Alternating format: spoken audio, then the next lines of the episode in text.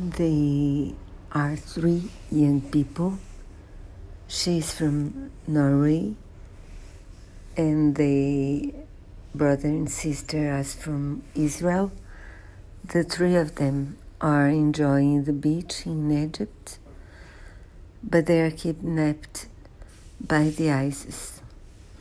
Her parents are from Norway, and her mother was part of the Accord of Agreement of Oslo, so was two of her friends, a Palestinian woman and a minister in Israel.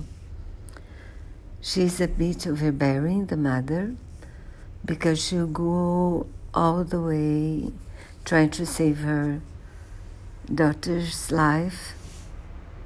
As you see, not very happily. It's a good thriller. They keep you guessing all the time about what would happen. Good cast. And interesting story, so I do recommend it.